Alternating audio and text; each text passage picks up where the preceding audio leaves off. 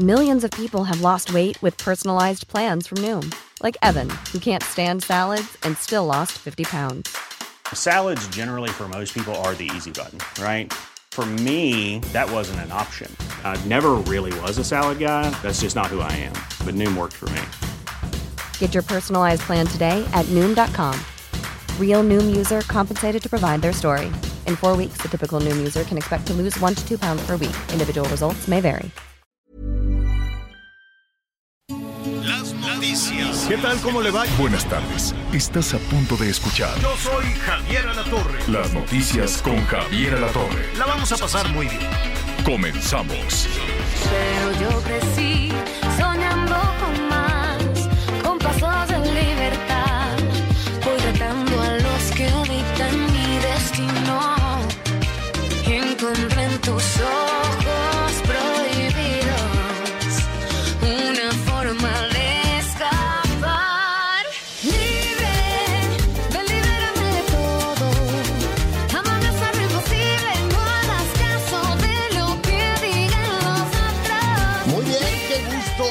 saludarlos. Arrancamos la semana calientito. Vamos a tener altas temperaturas. Por ahí también un frente frío que anda, ya sabe, distraído, desbalagado. Al ratito le voy a dar eh, los detalles. Eh, ventarrones, algo de tolvanera nada más, pero nada importante. Al contrario, estamos con temperaturas altísimas de hasta 40 grados en diferentes partes del país. Qué gusto saludarlo, le vamos a tener el pronóstico en un, en un ratito más. Oiga, ahorita que estamos escuchando, a mí me cae muy bien y tiene una super voz. Se dio un resbalón, pues ¿qué vamos a hacer? No pasa, no pasa nada. Pero, em, pues sí, en redes sociales a, a la María León. A ver, le voy a poner un poquito. Estamos en un poquito en antecedentes. Estamos escuchando Amor Ilegal de la María León. Verás, señor productor, póngale ahí un poquito. Es una eh, canción a todo dar. Y es muy chambeadora, es muy trabajadora. Eh, ha hecho una carrera muy bonita. Y entonces a la María León le encargaron, oye, ¿no quieres cantar el himno nacional? ¿Cómo? Sí, mira, van a jugar este, en un partido de, de ahí de béisbol, este, ahí en el, en el Alfredo Harp. Este, pues hay que cantar el himno nacional. Van a jugar los padres de San Diego y los gigantes de San Francisco. Ah, bueno, y entonces cantó el himno nacional y bueno, eh, creo que a todos los artistas, no sé si alguno por ahí, no me quiero equivocar, alguno, pues yo creo que sí le salió limpiecito el himno nacional, pero pues no, se han equivocado francamente, pues casi todos, casi todos, y pues aquí se hizo viral la partecita donde se equivocó, donde dijo que un soldado de Dios escribió, y entonces pues vino la pitadera en el, eh, en el estadio. Entonces pues, pues imagínense ustedes, se han ya equivocado muchos, así es que pues fue, pues ella se equivocó y dijo en redes sociales, ya perdónenme porque el buleo fue estelar, estelar el, bu- el buleo. Y ella dijo, yo lo estudié, yo me preparé, lo canté una vez y otra vez y otra vez, me salió muy bien, créanme que hice la tarea, pero pues me ganaron los nervios y me equivoqué. Algo hay con el himno nacional que ningún cantante lo puede, lo puede este, sacar. En fin, saludos a María León, no pasa nada. Este, digo, son, son este, yo, yo creo que todos aquellos a quienes les han encargado cantar el himno nacional, pues se preparan para ello. Entonces, pues eh, em, va, adelante, adelante el tropezón y adelante. Día del trabajo y nadie trabaja. Del trabajo y nadie trabaja. Están las calles solitas, pelonas. Este, llegué aquí a la sede alterna en el sur, de aquí en las instalaciones del lugar que había, había un coche nada más en el estacionamiento y eh, se le ocurrió ir a estacionarse en mi lugar. Todo pelón. Le, dije, le dejaré una notita al compañero de por qué de todos los lugares que están solitos, te viniste a estacionar en el mío. Pero bueno, no pasa nada. Ese del Día del Trabajo, vamos a, ver cómo están en las calles. Hay pues algunas marchas, algunas protestas, ya le estaremos pasando con nuestros compañeros de El Heraldo Radio un reporte de toda esta situación. Le digo que hay un frente frío desbalagado todavía con estos eh, eh, calorones. ¿Qué va a pasar con este frente frío? Las temperaturas no van a bajar, pero sí vendrán, atención nuestros amigos en Baja California, en Sonora, unos ventarrones de Dios es grande, unos ventarrones de hasta 90, 100 kilómetros por hora, imagínense todo el polvo y lluvias, lluvias muy fuertes, atención en Chiapas, en Oaxaca, les va, eh, vendrá una, una lluvia, también Puebla, Veracruz, 40, por arriba de los 40 en Coahuila, Nuevo León, Jalisco, Colima, Michoacán, Guerrero.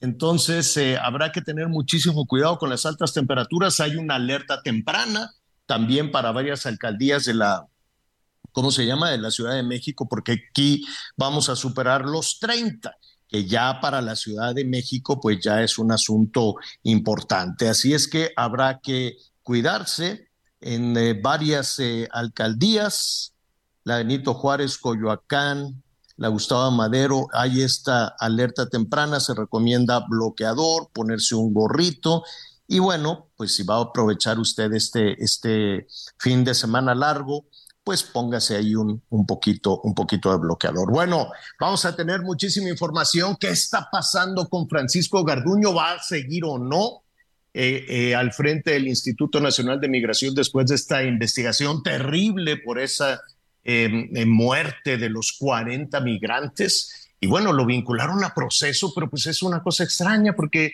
eh, pues, yo supongo que cualquier funcionario que es vinculado a proceso, pues lo meten a un calabozo, lo hemos visto, pero él no, ni siquiera renuncia, sigue siendo titular del Instituto Nacional de Migración y ahí en Palacio Nacional dijeron, sí, lo vincularon a proceso, pero pues es puro sensacionalismo, es culpa de la prensa. Bueno, pues eso es lo que se puede decir en Palacio Nacional, pero hay una tragedia de 40 personas muertas, de 40 migrantes que estaban encerrados y que se murieron en ese calabozo de migración. Entonces, pues son diferentes puntos de vista. Hay para quienes este es un asunto de sensacionalismo y hay para quienes se espera que eh, se busque justicia para 40 personas que tuvieron una muerte horrenda, horrenda en esa humareda, en ese incendio, la desesperación de estar atrapados y no poder salir de ese calabozo. Ya estaremos ahí platicando también de esta situación, estaremos hablando también de este, de este tema, cómo nos va con el trabajo a los mexicanos, cómo estamos trabajando en las calles, en trabajo formal. Estaremos platicando también de eso con algunos especialistas y además Tamaulipas, qué miedo Tamaulipas. Este fin de semana y ayer con la presencia pues de, un cártel que, que, ya nos va a explicar Miguel aquí en un momentito más qué cárteles del crimen organizado se están peleando Tamaulipas y la autoridad. Pues quién sabe, estaba el gobernador en un festejo del Día del Niño en la Ciudad de México y su estado ardiendo. Miguel Aquino, ¿cómo estás? Hola, Miguelito. Ahí estamos. Hola, Anita, ¿cómo estás? Javier. Anita, ¿cómo estás? Te saludo. Bien, también Miguel, pues aquí escuchando muy atenta, iniciando la semana con mucha, con muchas eh, noticias que comentar, ¿no? Ya, ya decía Javier este, este tema de, pues, de la, de la inseguridad, de la violencia que comentarás a detalle que tiene que ver, bueno, pues con, con, con los cárteles, ¿no? Pero qué impresionantes imágenes de ver una fila de camionetas este, blindadas con hombres armados, disponiendo de un pues de una ciudad, Miguel.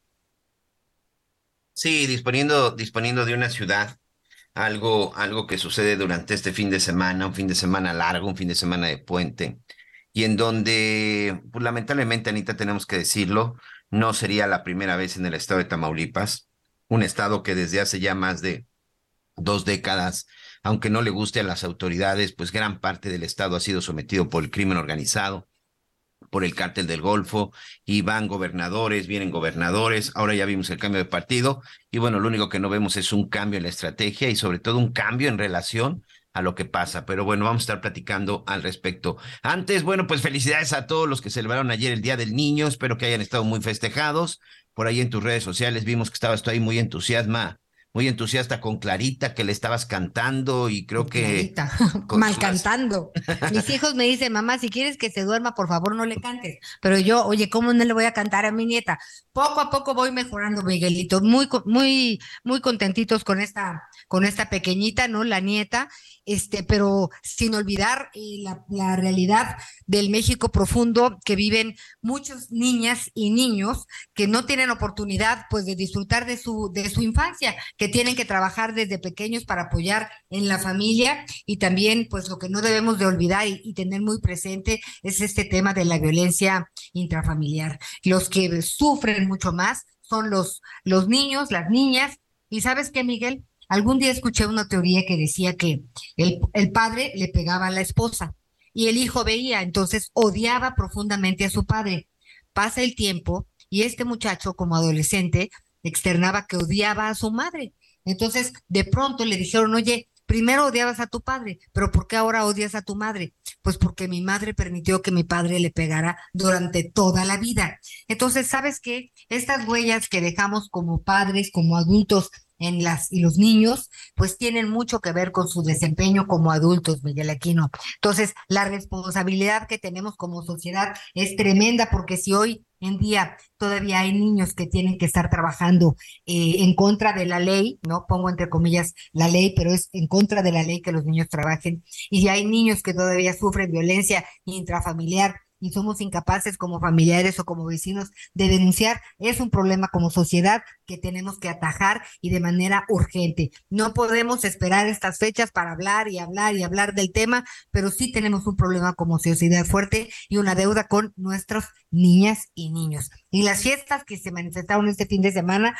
tendrían que estar permanentemente porque son muchos, muchos millones de niñas y niños los que pues todos los fines de semana aprovechan pues para salir a dar una vuelta con la familia, Miguel. ¿Tú cómo te la pasaste? Este, pues mira, ya no tengo aquí a mis, a mis, a mis bebés, ¿no? Ya no están tan niñas, pero bastante, bastante bien, bastante tan. Fíjate, Anita, que ahorita en este, en este tema que tú decías, eh, es aquí cuando de pronto hay que hacerle el llamado y hay que hacerle la observación al legislativo, a los diputados, a los senadores. Vaya barrabasada que cometieron el, el viernes en el Senado, yo tengo, yo tengo que reconocer algo y, y, y, se los voy a decir aquí públicamente.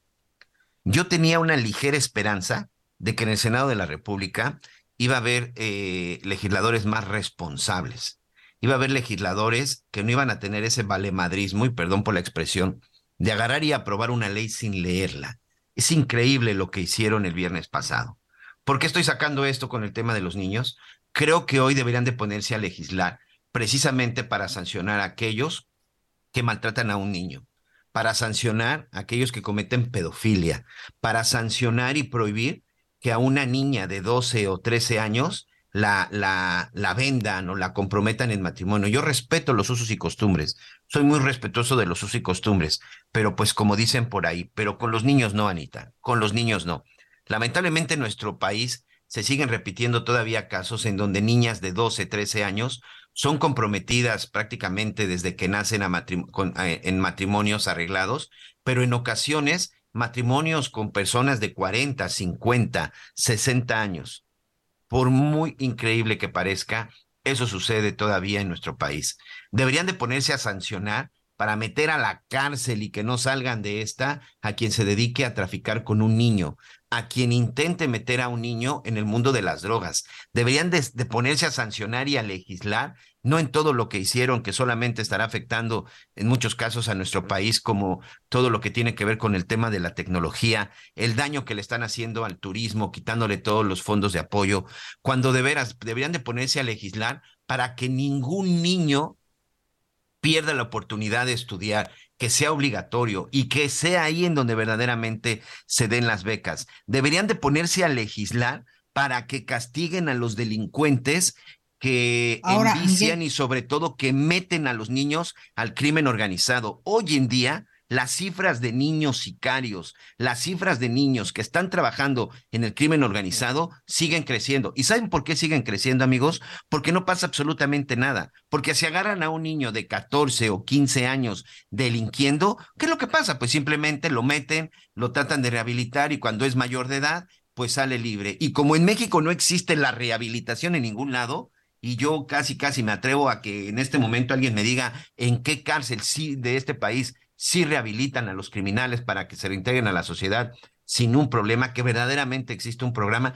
Es en eso, Anita Lomelí, amigos, en donde deberían de ponerse a trabajar todos nuestros diputados y todos nuestros senadores, y no solamente Miguel. ver por su continuidad en el, en la curulo, en el asiento. Perdón, Anita, pero Rápidamente, sí, de- co- coincido contigo. Ahora, lo que sí es que turnaron ya a congresos locales reformas constitucionales como la denominada ley de 3 de 3, que impide, por un lado, que candidatos agresores eh, no que participen en una encuesta. Exacto, No, en Anita, un- que no participen, no, que los metan a la cárcel. Eh, ¿Para qué me sirve que, ah, que no compite en un cargo electoral? Perdón, pero eso es una verdadera estupidez. Perdón, que amigos. ningún deudo- deudor No, alimentario que lo metan a la cárcel.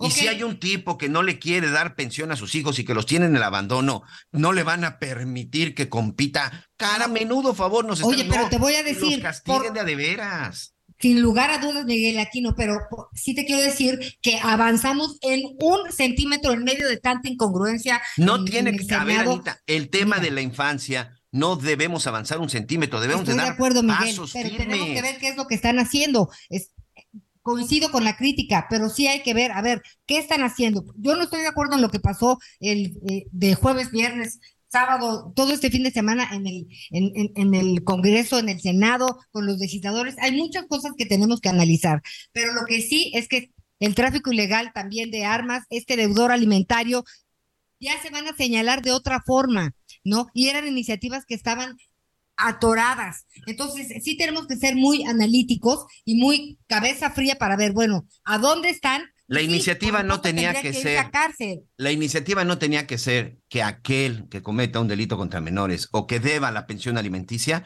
no se le va a permitir un cargo público. No, la iniciativa desde un inicio tenía que ser que debía de sancionarse. Y eso va de la mano, Anita. Si un Estoy sujeto está en la cárcel, pues tan sencillo, no va a ocupar ningún cargo público. Les encanta, les encanta hacerse tarugos.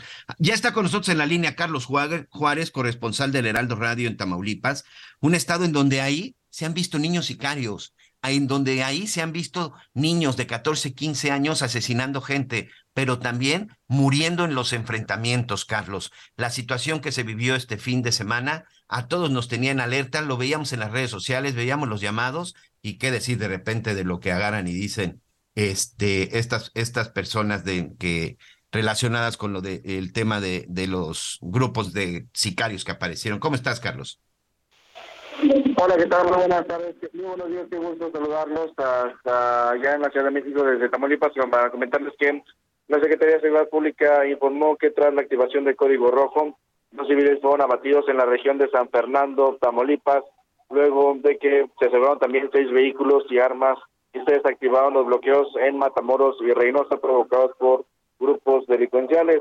Seguridad Pública Estatal dijo que con el apoyo de la Defensa Nacional y la Guardia Nacional se controló la situación de riesgo registrada la mañana del domingo en el tramo carretero entre Matamoros y San Fernando. Se dio a conocer que a las 6.30 horas del día domingo detectó un convoy de vehículos con civiles armados procedentes de Matamoros con rumbo hacia San Fernando, por lo que se activó el Código Rojo solicitando apoyo interinstitucional a la Sedena, Marina y Guardia Nacional, así como también a la Fiscalía General de la República y la Fiscalía del Estado. También se trataron efectivos de apoyo de fuerzas especiales y de reacción de Ciudad Victoria a cargo de los coordinadores operativos respectivos. A los infractores en las inmediaciones de los ejidos Francisco Villa de San Fernando y la cabecera municipal del municipio de Cruillas. Las fuerzas especiales de la Guardia Estatal repelieron un par de agresiones en San Fernando, donde fallecieron dos presuntos agresores y lograron asegurar armamentos, cargadores, municiones y vehículos. También se dio a conocer que simultáneamente se presentaban cuatro bloqueos en Matamoros y uno en el acceso a Reynosa, los cuales fueron retirados con la fuerza pública sin mayores incidentes. Sin embargo, en la entrada del municipio de Méndez, Tamaulipas, un vehículo Ranger Robert color negro se atravesó en la carretera efectuando disparos de arma de fuego y repeliendo la agresión de los elementos de la Guardia Estatal e iniciando la marcha en retroceso del citado vehículo hasta impactarse contra la vegetación a un costado de la carretera. En ese lugar, tres personas lograron huir abandonando a una mujer, la cual portaba un arma de fuego en la, con la que atacó a los elementos de seguridad pública. El reporte de la Guardia Estatal también indica que en Curillas se localizó una camioneta abandonada con impactos de ponchallantas y de balas. En el interior también había chalecos tácticos, cargadores y cartuchos. Por su parte, la comandancia de la octava zona militar informó también que elementos de este regimiento de caballería motorizado en Matamoros lograron el aseguramiento de seis vehículos, dos de ellos con blindaje artesanal, así como un arma, cargadores y cartuchos y ponchallantas. También se dio a conocer a través de las redes sociales que estaban circulando convoys de camionetas con sujetos armados en San Fernando, así como también ya por la tarde-noche se reportó la presencia de un convoy de al menos unas 20 camionetas las que estaban a colocando un retén entre San Fernando y lo que viene siendo eh, Reynosa. También se conocer que durante los recorridos de, de, seguridad y vigilancia en la colonia Nuevo Amanecer del municipio de Mante, ya hacia sur del estado, personal de la Guardia Estatal visualizó personas armadas y aseguró un vehículo con armamento, equipo táctico y droga en su interior. Era una camioneta Dodge eh, Durango color gris y que fue vista sobre la calle del doctor José este, Becerra Esteja. Ya al percatarse la presencia de los elementos de la Guardia Estatal, los tripulantes prefirieron huir entre la maleza. Al respecto de todo esto, el gobernador de Tamaulipas, Américo Villarreal Anaya, acaba de dar unas declaraciones donde aseguró que pese a lo ocurrido durante los últimos días en Tamaulipas, todo se encuentra en calma y no hay afectaciones a civiles inocentes sobre estas situaciones de riesgo que se han registrado en diferentes puntos de Tamaulipas, principalmente en Matamoros, Reynosa, Méndez, Cruillas, también en el Mante y Jiménez. Por otra parte, aseguró que se cuenta con el apoyo de las autoridades federales para combatir a los grupos de delincuentes que se están movilizando en diferentes puntos carreteros de Tamaulipas. Esta es toda la información respecto a lo que ocurrió durante el fin de semana acá en la entidad del noreste de México. Carlos, a ver si tú me puedes ayudar para, para entender un poco y sobre todo que es algo que, que, de alguna u otra forma mantienen alerta y es la presencia de unidades de, de, de sicarios del cártel Jalisco Nueva Generación en un estado que por lo menos en las últimas dos décadas solo había un grupo, un grupo que bueno, después se, se desintegra, que es el cártel del Golfo. Pero parece que lo que hoy los tiene preocupados es de que finalmente otro grupo que no sea del estado de Tamaulipas haya finalmente penetrado ingresado al estado. ¿Es así?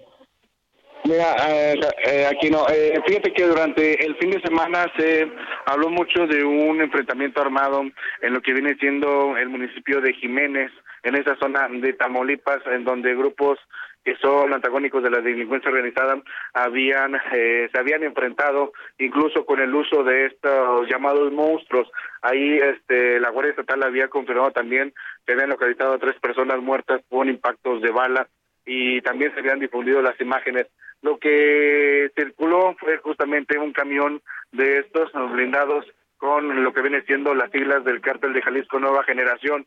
Al principio, pues se dudaba sobre la veracidad de estas imágenes, sin embargo, conforme fueron pasando las horas, incluso se visualizaban a través de, de redes sociales eh, cómo eh, camionetas de la Guardia Estatal iban escoltando justamente el arrastre de una camioneta de estas características llamados monstruos con una especie de camuflaje militar justamente con las siglas de este grupo delictivo. Eh, las autoridades no han confirmado ni descartado tampoco si está operando ya este grupo aquí en Tamaulipas.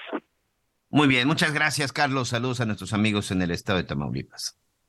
Muy buenas tardes. Es parte de lo que es parte de lo que se debe de estar muy atento. Es parte en lo que se, en este momento se debe se debe estar investigando. Por ahí incluso el fin de semana circulaba circulaba un audio y circulaban supuestas declaraciones del encargado de seguridad del estado de Tamaulipas, Anita Amigos, en donde decían, pues no hay que salir en la noche, lo más seguro es pues que, el que tenga cosas que hacer, pues que las haga en día y que por favor pues pedirles que no circulen ni mucho menos en las carreteras durante la noche. Este situación que por supuesto pues fue muy, muy criticada y en donde hubo muchas reacciones. y nos quedamos esperando, siempre, siempre nos quedamos con más eh, preguntas que respuestas. Este, ¿hasta dónde pueden llegar? ¿Hasta cuándo? Tú ya lo decías, no es la primera vez, desgraciadamente, ni en Tamaulipas ni en otros estados, pero mientras ellos sigan siendo más fuertes y ellos sigan poniendo la ley, la verdad es que está muy difícil. ¿Qué, solución es esa que no salgan mejor en la noche? No, pues nos quedamos encerrados todo el día si quieren, pero ¿hasta cuándo? que me parece que ya tenemos que hacer una pausa, Miguelito. Así es, vamos a una pausa y regresamos con más en las noticias con Javier Alatorre. Conéctate con Javier a través de Twitter, arroba javier-alatorre. Sigue con nosotros. Volvemos con más noticias. Antes que los demás. Todavía hay más información. Continuamos. Las noticias en resumen. Francisco Garduño, titular del Instituto Nacional de Migración, fue vinculado a proceso por el delito de ejercicio indebido del servicio público. Por su presunta responsabilidad en la muerte de 40 migrantes durante el incendio en la estación de Ciudad Juárez el pasado 27 de marzo.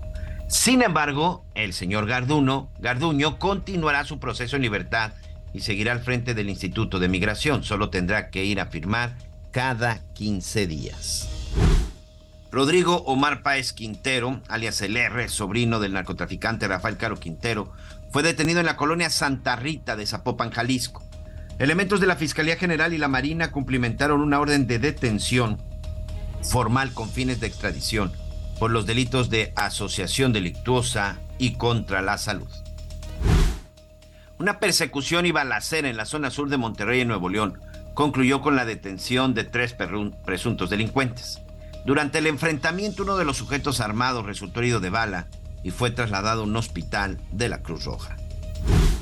Y hoy el dólar se compra en 17 pesos con 20 centavos, se vende en 18 pesos con 55 centavos. Gracias, Miguelito. Pues ya decíamos que esto, digo, entre el viernes que los maestros tuvieron, eh, los de la SEP, que se reúnen y los niños no tienen clases y entre hoy que tampoco eh, hubo clases, pues el fin de semana, fin de semana largo, pues era, se antojaba para salir, salir un poquito de casa. No sé si conozcan ustedes esto, eh, Playa Rincón de Guayabitos, también está ahí por ahí Isla Coral. Este, la verdad es que es un destino bellísimo y si no me equivoco, en algún, en, algún lugar yo leí que era la alberca natural, pues mucho más grande del mundo, con islotes, en fin, un lugar muy lindo para vacacionar. Y resulta, pues que algunas personas decidieron tomar su autobús, ¿no? Esto eh, en Guadalajara, Jalisco, para irse a Rincón de Guayabitos, una zona turística, ya le decíamos, pero pues lamentablemente no todos llegaron no todos llegaron a su destino. Le decíamos en Nayarit, en Nayarit, sí, sí, sí, así es, en Nayarit. Y pues por eso estamos platicando con Karina Cancino, corresponsal de Heraldo Radio en el estado de Nayarit, porque la verdad es que pues tuvieron un accidente que y esta, este sueño de ir a vacacionar e ir a nadar a la playa terminó en una tragedia verdaderamente muy triste. ¿Cómo estás, Karina? Buen día. ¿Qué tal? Buenos días.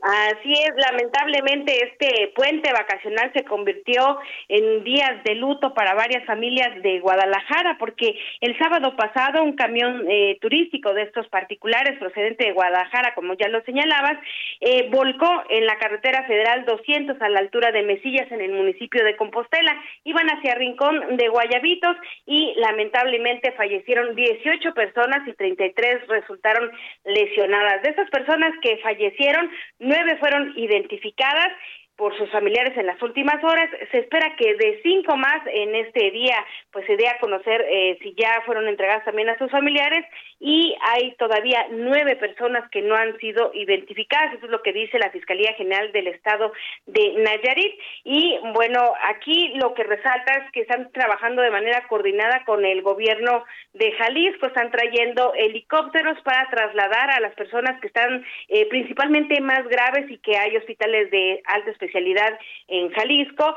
Están viniendo helicópteros a recoger a las personas a hospitales aquí en Nayarit, tanto en Tepic, la capital, como Compostela para poder llevarlos a estos sitios. Hay muchos niños, desafortunadamente, eh, podemos ver que hay niños de seis años, de nueve años, de siete años, en fin, eran chicos que venían a vacacionar este fin de semana y desafortunadamente esto ocurrió. Lo que ha dicho también la fiscalía es que en estos primeros, en estas primeras investigaciones que llevaron a cabo tanto en el lugar de los hechos como eh, por peritos después que verificaron el vehículo siniestrado, pues determinaron que el suceso ocurrió derivado de una falla en los frenos y que eh, encontraron una manguera fuera de su sitio. Esto es lo que provocó pues que este autobús marca Irizar color blanco con placas de circulación 55 RA 3V de Jalisco pues tuviera estas eh, esta desgracia. Así están las cosas en Nayarit. Esperemos que más tarde la Fiscalía nos dé información sobre el resto de las personas que faltaban por identificar.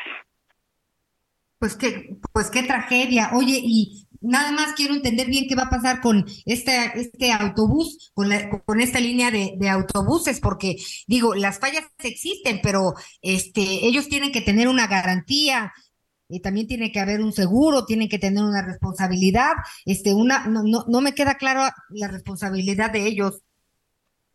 Tendrían que tener un seguro de viajeros, un seguro de pasajeros para poder eh, dar estos servicios particulares. Como son del estado de Jalisco, desconocemos cuáles sean en particular las leyes que les competen a este estado. Seguramente la Fiscalía de Nayarit va a darnos a conocer más tarde si han logrado contactar también con las aseguradoras, porque yo creo que muchas de las personas que están lesionadas todavía en la entidad van a tener necesidad de un traslado o de mantener estos tratamientos médicos y que sean costeados justamente por la aseguradora que tenga forzosamente contratada esta línea. Si no, allí se incurrirían en otro delito y tendrían que ser también las autoridades de Jalisco quienes atiendan esta irregularidad y por supuesto este asunto que se ha convertido en luto para cuando menos 18 familias. Pues mira, Karina, vamos a seguir muy de cerca. No hay que dejar este asunto porque luego las cosas se diluyen y sí es muy importante saber qué va a pasar con esta línea de autobuses y eh, cómo van a responder también a todas estas personas que en este momento necesitan apoyo. Si te parece, pues vemos la posibilidad de platicar mañana contigo para darle seguimiento a este asunto. Claro, vamos a estar pendientes porque sí es muy importante, ya que para empezar Nayarit siempre está recibiendo turistas en esta carretera, la 200, y en este tramo que es el más peligroso de la entidad y que, bueno, es el más transitado de manera libre antes que usar la autopista porque, eh, pues, es el sitio en el que más se llena, digamos, hacia las playas, la Riviera Nayarit y Puerto Vallarta, Jalisco, que, bueno, Nayarit tiene una oferta eh, genial y por eso es que cada vez tenemos más visitantes, pero también más problemas porque hace falta pericia y cuidados se han reportado sobre todo accidentes por el consumo de alcohol y exceso de velocidad. Así que también es un llamado a las personas que viajan por carretera en estos puentes o que van a regresar hoy algunas personas a casa que tengan mucho cuidado y extremen precauciones. Bueno, pues ya lo has dicho tú. Muchas gracias. Gracias, Karina eh, Cancino, corresponsal del Heraldo Radio, esto en Nayarit. Un abrazo y seguimos pendientes. Muy buenas tardes, estamos pendientes. Oye, Miguelito, y nunca se me va a olvidar lo que ha venido a hacer, eh, pues, el, el alcoholímetro, pues, en la Ciudad de México, en, por ejemplo, en Monterrey, en Guadalajara, este, será el sereno, pero disminuyeron los accidentes por abuso de alcohol. Sí, claro. Y fíjate que antes de que se aplicara este programa de Conduce sin alcohol, en la época que lo puso en marcha el doctor Manuel Mondragón, porque él fue quien lo puso, quien lo puso en marcha. Eh, el 50% de los accidentes en donde estaban involucrados, sobre todo los jóvenes, tenían que ver con el alcohol. Entonces, creo que sí, sí ha tenido un esquema muy importante. Pero ¿sabes cuál ha sido la clave de, de estos controles, este, Anita y amigos? Que no es corruptible. Que nadie se salva del programa Conduce sin alcohol. No importa el nombre, no importa el apellido, no importa el cargo, no importa el estatus social, porque todo tipo de personajes han caído. Recuerdo, yo estaba en esa conferencia de prensa cuando dio a conocer el, programa Conduce sin alcohol el doctor Manuel Mondragón. La verdad es que siempre ha tratado muy bien a la prensa, siempre había respeto, había cercanía, no con otros, con otros secretarios de seguridad que se ponían blindaje hasta con los reporteros. Y recuerdo mucho que ya que terminamos la conferencia de prensa, se acercó al grupo de reporteros que estábamos ahí y nos lanzó una advertencia, ¿eh? que se le agradece al doctor Manuel Mondragón. Y a ver, amigos y amigas, va también para todos ustedes. Saben que mi teléfono siempre está dispuesto para lo que necesiten y la oficina, las puertas de mi oficina están abiertas para ustedes. Y es cierto, ¿eh? Cuando nosotros teníamos alguna situación, consultar información o lo que fuera, el doctor Mondragón te contestaba el teléfono y siempre te recibía en su oficina. Pero nos dijo, el que caiga en el alcoholímetro porque se echó sus copas y se tomó el volante, que ni me pida ayuda, que ni me marque al teléfono, que ni me busque, evítenme que se las niegue. Así que se me hacen responsables desde este mismo momento de ese calibre y creo que esa ha sido la clave y la importancia de que el programa Conduce sin alcohol funcione, que no es corruptible. Sin lugar, lo que dices es muy importante y también, Miguel, hay que, a raíz de este, de este accidente, mira, hay, hay algunas carreteras que son muy, muy estrechas. Tiene que tener una pericia el chofer importante, una experiencia, este, y tiene, o sea, me, esto de que una falla en los frenos, pues digo, puede haber fallas en cualquier momento, pero sí me interesaría mucho saber, o sea, cómo cuidan los camiones, qué servicio les dan, este, en cualquier temporada, porque siempre están transportando gente. O sea, cada cuánto les hacen el servicio, quién los revisa, eh, porque sí es, me, me, me parece que, pues aquí se conjuntaron varias cosas. ¿Conoces esa carretera? No, fíjate que no, nunca la he manejado, no. No, yo no, a mí me da miedo manejar en carretera, pero sí, sí la conozco y hay que tenerle cuidado, hay que tenerle. Como todas, ¿eh? Como a todas las carreteras. Exacto, exacto. Pero sí creo que, pues, que esto tiene que servir, pues, para ver eh, cuántos, cuántos transportes en camión, cuánta gente no utiliza este transporte, pues, para salir y, y muchas veces, ¿sabes qué? Yo conozco familias que dicen, nos vamos en autobús porque regresamos muertos. Entonces, así no tienes la responsabilidad de manejar. Así que es importante conocer, pues, a qué, están, a qué controles están sometidos eh, los autobuses de transporte turístico o de cualquier tipo de transporte que utilicen las carreteras, porque luego sí he visto a algunas personas, como le decimos aquí, no sé si así se utiliza en otras partes de la República, pero en Chilangolandia les decimos cafres, ¿no? Estás viendo que es de noche, estás viendo que hay niebla, estás viendo que vamos despacito y ¡pum! te rebasa el camión que dices, Dios mío, este, pues que le vaya bien, ¿no?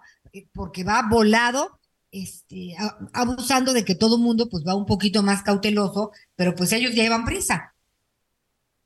Sí, sí, sí, hay que tener mucha, mucha precaución. Y fíjate que también en ese es otro tema que falta legislar, que también se tenga ya una mayor responsabilidad con los conductores, los vehículos de doble carga. Te digo, Anita, hay cosas más importantes en este país, pero bueno.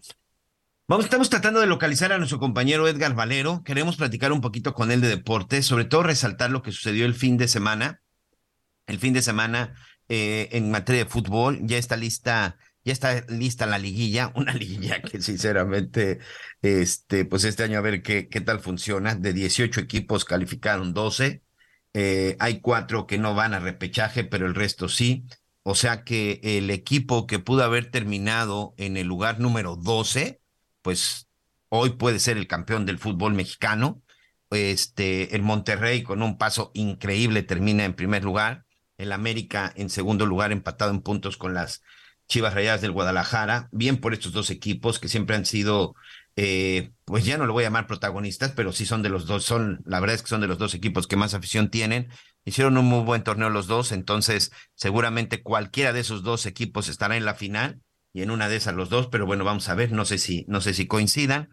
Y también, bueno, pues lo que sucedió, este, lo que está por venir eh, el próximo sábado en el estadio precisamente de las Chivas, como ahorita van a descansar porque van a estar esperando los, eh, los que se vayan eliminando, pues el estadio Akron, pues será utilizado para recibir al Canelo Álvarez, quien estará exponiendo su título, su título mundial. ¿Vas a ir a Guadalajara a ver al Canelo? Tú sí eres fan del Canelo, ¿no?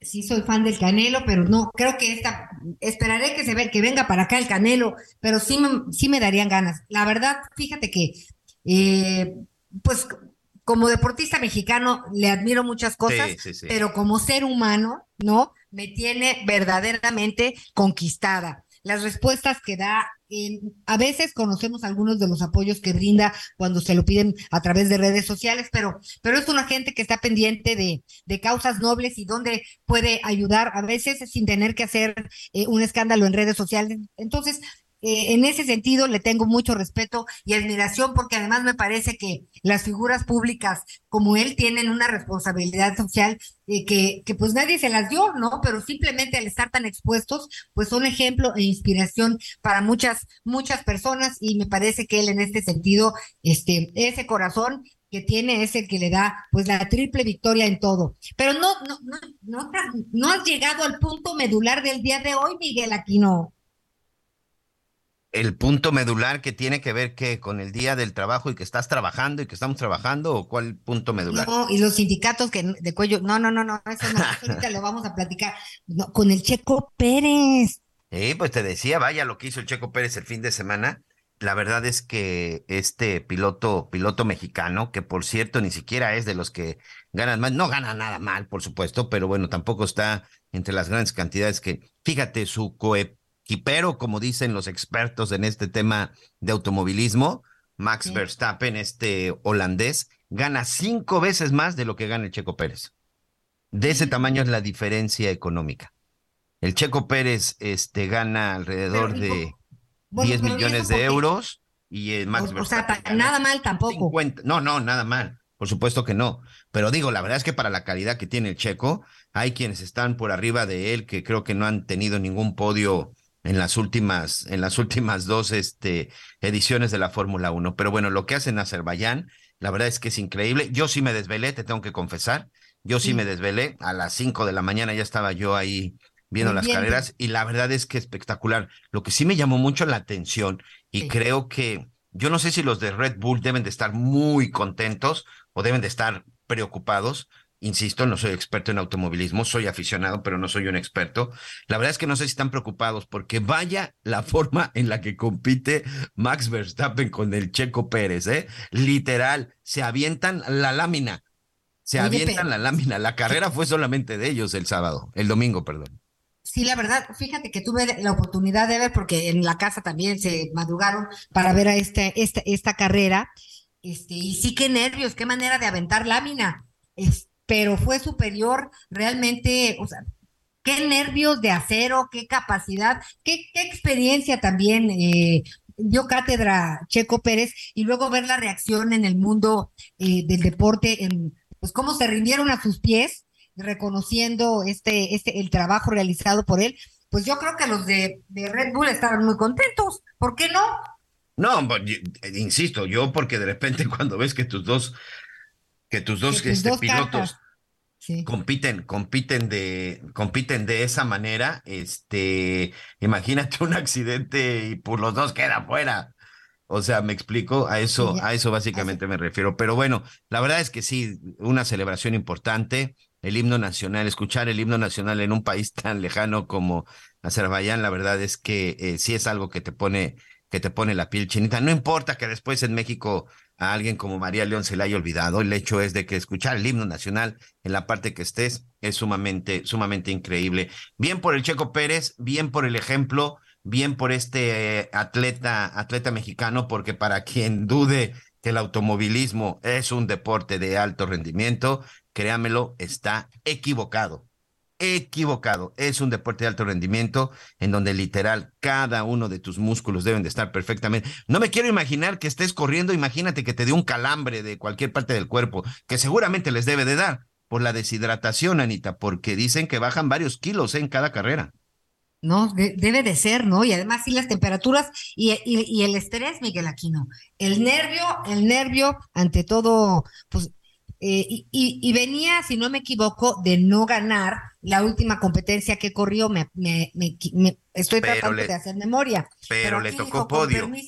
Sí, eso sí. Pero le tocó podio. o sea, el, el, el checo ha estado en los podios, está ahorita en segundo lugar, solo por abajo de Verstappen, que la verdad es que está insisto, Red Bull tiene un serio, un serio problema. Yo solamente espero que este año Red Bull haya entendido que, que Checo Pérez es un buen compañero de equipo, pero que también deben de darle chance porque también él puede darles, darles el campeonato y que ya no lo estén utilizando pues para que el otro gane sin ningún problema. Creo que esto no se va a dar, esto ya lo vimos el fin de semana, creo que en otra en otras circunstancias o en carreras anteriores le hubieran dicho a Checo, deja que pase Max, pero como ahorita los dos van muy parejos, creo que este año, este año, entre estos dos pilotos, va a ser este, donde se va a estar peleando todo lo que tiene que ver con Fórmula 1.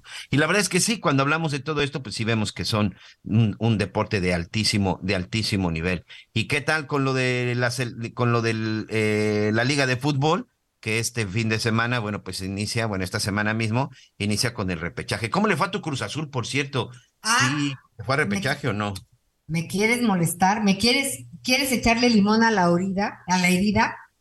Sí, sí pasó, no, a ver, vamos a revisar. Ay, ah, Miguel, sí, sí pasó. Claro sí que pasó. pasó. No, bueno, pues es que si de 18 de pasazo, pero pasaban pasamos. 12, este... No, sí pasamos. Sí, sí, sí, pasó tu Cruz Azul. Pero Sí. bueno, pues vamos a ver qué tal. Monterrey, América, Chivas y Toluca son los cuatro primeros lugares y se espera que entre estos cuatro, bueno, pues quede el próximo campeón. Pero en el fútbol mexicano, absolutamente todo, absolutamente todo puede, puede suceder. Así que, bueno, pues vamos a ver qué es lo que sucede.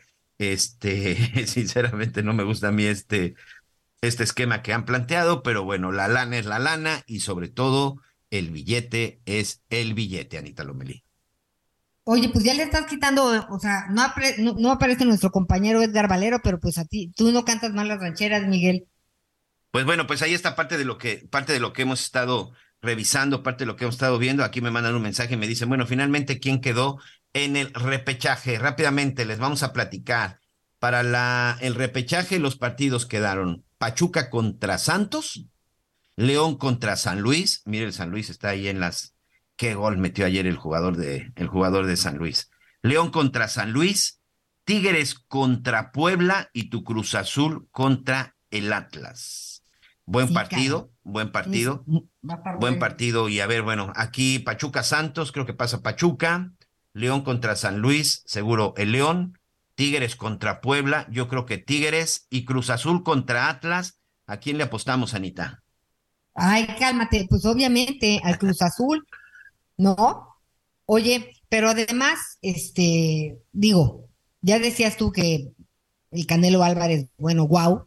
Este, tenemos también que reconocer otros deportistas que se nos olvidan, Miguel Aquino. Este año, pues por hay- hay, ciclistas, hay patinadores, eh, hay deportistas de tiro al de tiro al, de tiro con arco que también han, han muy bien. destacado. Exacto. Este, entonces, y luego nos centramos solamente en algunos. Tenemos que ampliar nuestro, pues nuestro espectro para poder darle lugar a todos estos deportistas mexicanos que contra viento y marea, pues ahí van adelante y también pues haciendo historia con sus triunfos. Sí, por supuesto. La verdad es que eh, los mexicanos deportivamente tienen mucho talento. Los mexicanos tienen muchas, muchas ganas. Algo que los caracteriza precisamente son, son esas ganas y a veces sin apoyos, ¿eh? A veces sin apoyos. Había por ahí un equipo, un equipo de, de, de chicas que tenían que ir a, a, a un torneo y creo que también pues andaban por ahí, este, vendiendo uniformes y vendiendo una serie de cosas para poder conseguir, este, dinero para ir a un, era- un mira, evento. El, el más reciente fue de las ciclistas Daniela Gagiola, Jessica Salazar y Yuli Paola Verdugo, que ganaron la medalla de oro en el Mundial de Naciones Unidas, esto en Canadá. Muy bien, pero previo a la competencia, eh, la directora de CONADE, Ana Gabriela Guevara, confesó que no podría apoyar al equipo, por lo que se vieron en la necesidad de pedir apoyo en redes sociales. Pero ganaron el oro allá en Canadá. Oye, este, en cuestión de deportes, ahí que, que han estado desapareciendo, además de los de, del- de los de alto rendimiento, en este gobierno que han estado desapareciendo también en cuestión de los de cuestiones deportivas, Pero ¿a, a qué te refieres? de apoyos, fideicomisos. Uy, pues eso, digo, es, es una lista larga, ¿no? Digo, Qué lástima. digo, son muchas cosas las que, las que han estado desapareciendo. Hoy fíjate que a las dos de la tarde me parece que se lleva a cabo eh, la ceremonia de eh, el Día del Trabajo, este, que va a ser a puerta cerrada, va a estar la secretaria de, de Gobernación, de, la Secretaria del Trabajo, me parece, y pues van a hablar de este, se invalidaron 121 mil contratos colectivos en cuanto a, sindicatos que no presentaron, eh, pues, y colectivos que, que no presentaron todos los requisitos que debían presentar ante la Secretaría del Trabajo. Quedan legitimados 15.800 contratos colectivos, pues ahora veamos este, en qué se traduce esto y qué pasa, ¿no? Hoy llegué al Zócalo, estaba un mitin, ¿no? De muchísimos trabajadores, no como en el concierto de Rosalía, no tantos, pero sí muchísimos trabajadores, cerrada una parte de, del centro histórico de la ciudad debido a esto. Este, ahorita me parece que ya hay un poquito más de circulación, pero pues esta ceremonia será a las 2 de la tarde a puerta cerrada. Vamos a ver este, de qué se habla y seguramente pues también tenemos que analizar, te digo, todo lo que ha pasado con los legisladores, toda, este, porque ahí vienen muchas de las desapariciones que ha habido, eh, pues que tiene que ver con la ciencia, que tienen que ver pues con el deporte también, con el turismo, ya lo decías al principio, pero sí necesitamos analizar de uno en uno de entrada para Muy Bien. Tenemos que ir a una pausa, Anita. Regresamos y ahorita terminamos de revisar todo esto. Gracias. Conéctate con Miguel Aquino a través de Twitter, arroba Miguel Aquino. Toda la información antes que los demás. Ya volvemos.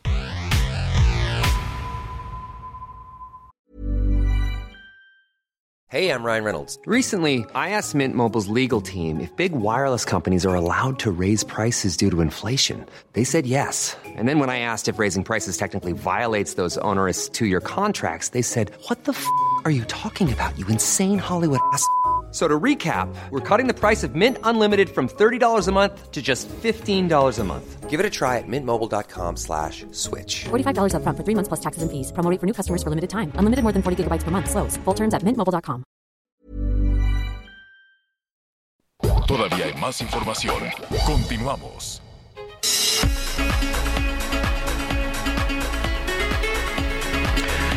Muy bien, muy bien. Bueno, pues estamos entrando a la estamos entrando a la segunda hora del el programa. Qué bueno, qué bueno que está con nosotros. Ya hemos agotado aquí algunos temas. Vamos a entrar en un ratito más a, pues a todo lo que está sucediendo con eh, el Senado, con el Senado de la República.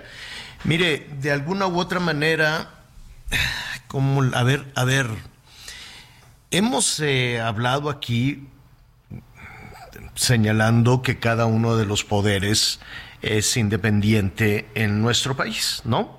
El poder ejecutivo, que es el presidente, el poder legislativo, que son diputados y senadores que tendrían que ser independientes, y el poder judicial. Y en los hechos, pues hemos visto que eh, las y los diputados y los senadores pues no tienen ninguna vida independiente y puede haber muchísimas razones para que eso suceda y no es algo que esté sucediendo única y exclusivamente en esta administración. ¿Qué quiere que le diga del PRI? Se parecen, ¿no? Se parecen, se parecen muchísimo los partidos, ¿no? Eh, se van transformando, es cierto, hay un este, cambio en, los nombres, en los colores, probablemente y algo, no, no mucho en los, en los discursos, pero los legisladores pues siguen, siguen sometidos al Ejecutivo. En cuántas ocasiones se hablaba, ahora ya no, de, digo, más o menos también, de que los gobernadores tenían este pues una, un número de legisladores controlado por ellos o que los propios eh, candidatos a la hora de negociar posiciones y cargos este, les daban cuotas, pues te voy a, tú puedes tener a tres o cuatro este, diputados o cinco diputados o cien o cincuenta, depende también del gallo, y te ofrezco tantas senadurías. Entonces, desafortunadamente, el Senado históricamente se ha convertido en una suerte de premio político, o eso era, en algunas ocasiones. ¿Qué nos imaginamos los ciudadanos eh, que podría ser esto? Que alguien nos representara, o por lo menos es lo que nos dicen cuando están en campaña. Que la señora tal o que el señor tal te va a representar ante un poder y que tú formas parte de ese poder y que ese señor o esa señora tendría que rendirte cuentas a ti, a mí, a todos nosotros. En los hechos no es así. le rinden, le rendían cuentas a su gobernador o le rendían cuentas a su partido político o le rendían cuentas al personaje político a quien le pertenecen esas cuotas. Sí, porque así es, ¿no? Así de absurdo. Pero decían, fulanito de tal va a rechazar la candidatura, se va a bajar de la contienda, pero le van a dar tantas curules. Imagínese usted, por ejemplo, las cacharolas o como le dicen, las corcholatas. Tiene que quedar una de las cuatro corcholatas. Y evidentemente una de las formas de tranquilizar puede ser, puede ser, estas cuotas de, de, política, que no es únicamente tener una presencia política, todo eso puede significar en algún tiempo así fue, habrá que ver, ahorita vamos a platicar con un especialista si así sigue siendo, pues puede significar incluso dinero, porque podría este, tener acceso un legislador a determinadas este, decisiones, etcétera, etcétera, atrás de toda la actividad política que nos tendría que estar representando, pues hay mucha tranza y mucho cochupo. Y ahora lo que vemos, y la verdad es que desde hace muchísimo, muchísimo tiempo. Yo me quiero, yo me quiero imaginar desde hace cuánto había un sometimiento absoluto, absoluto a una sola figura, al jefe del Ejecutivo, por parte de los legisladores de Morena. Y que este tipo de situaciones en algunos sectores de la vida política o de la discusión nacional se vea como un asunto normal, que acudan los legisladores a que les digan qué tienen que hacer, cómo lo tienen que hacer y que sea otro poder el que les dé las instrucciones, pues aparece a estas alturas como un asunto normal. Así es, nos debemos de acostumbrar a eso, debemos ya de decir, como dicen en Palacio Nacional, fuera máscaras y esa es la realidad del poder legislativo, no en este momento, sino de hace tiempo en nuestro país. Juan Ortiz es director de Lupa Legislativa MX y me da muchísimo gusto saludarlo esta tarde. ¿Cómo estás, Juan? Qué gusto saludarte.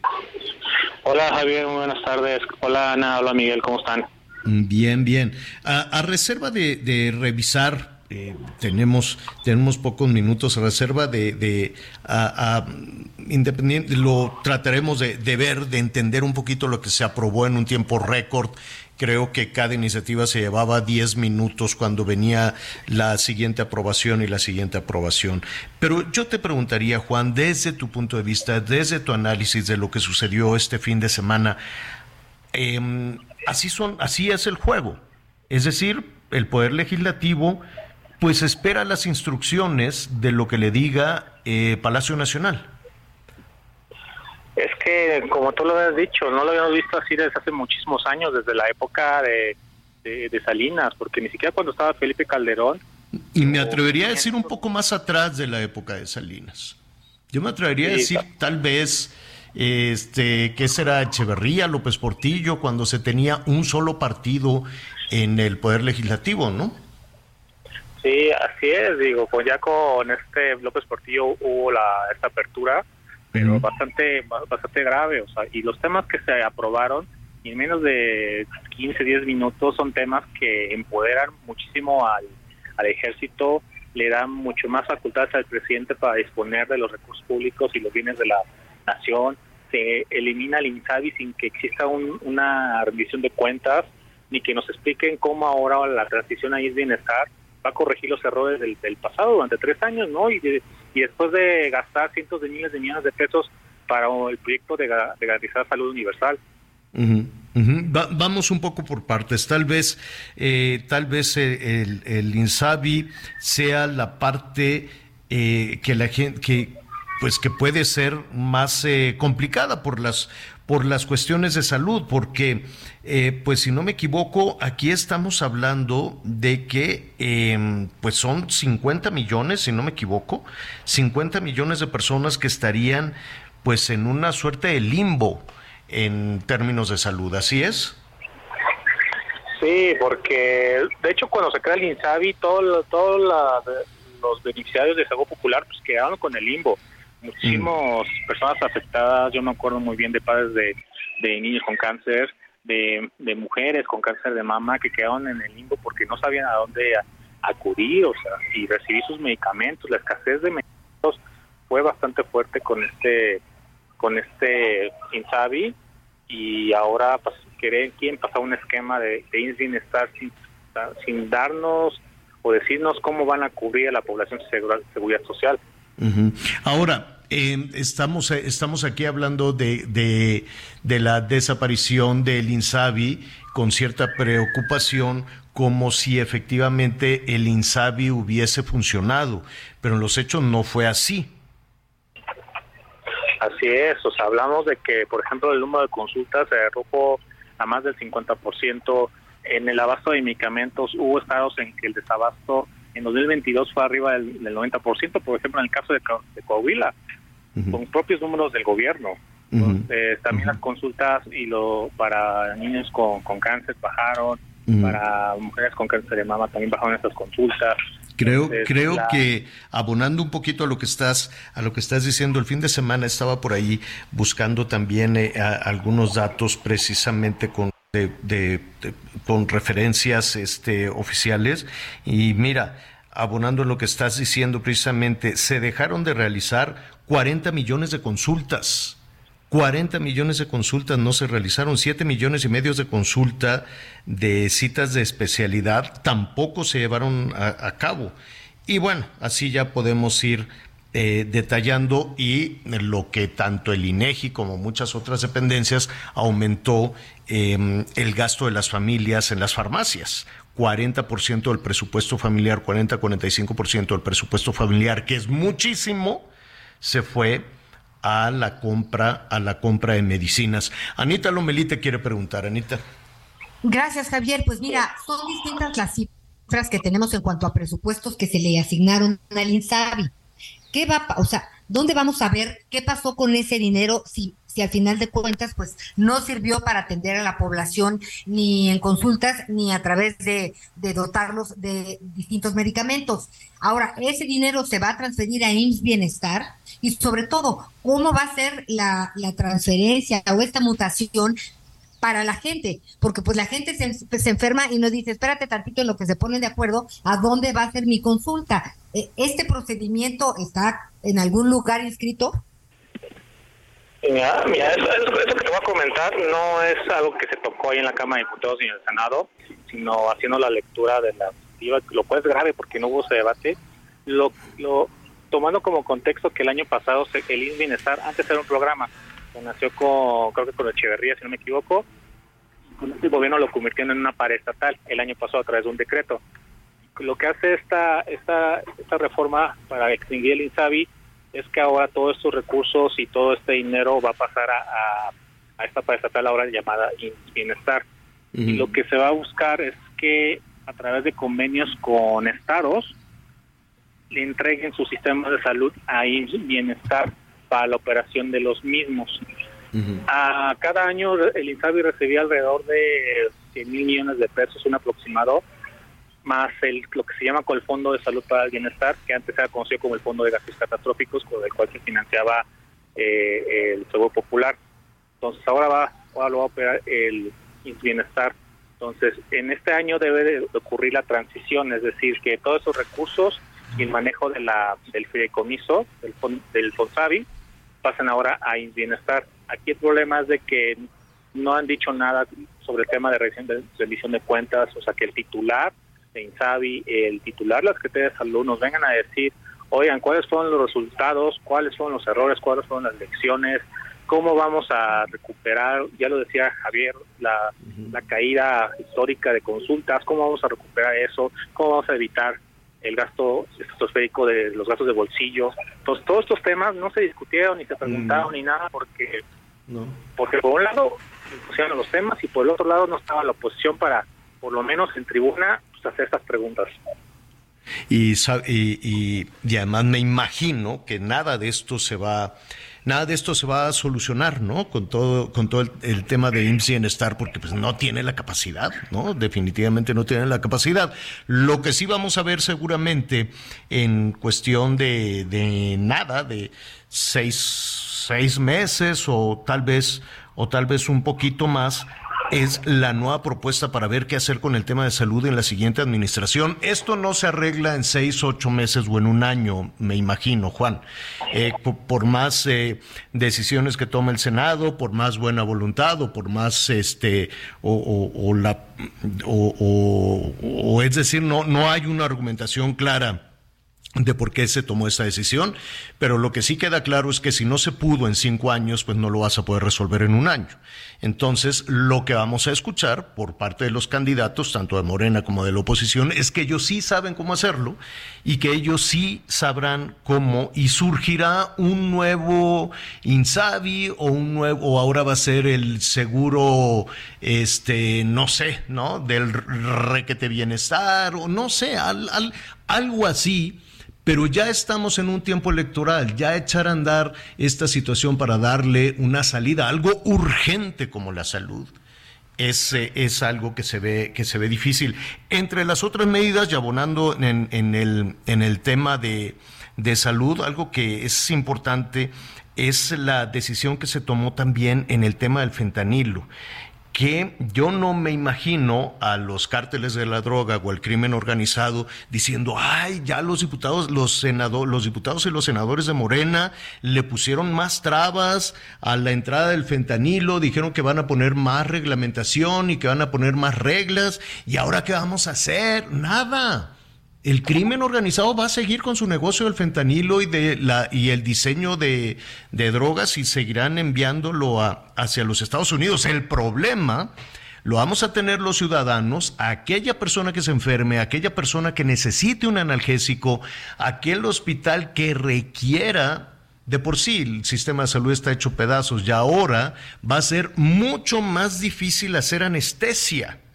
¿Por qué? Porque hay una no, no sé cómo le pusieron, Juan, a esta ley para tener el mayor control sobre la llegada y uso de fentanilo, pero pues en realidad esto, pues si de por sí no hay medicamentos y ahora tampoco habrá anestesia y analgésicos, no se ve el panorama eh, bonito para el ciudadano.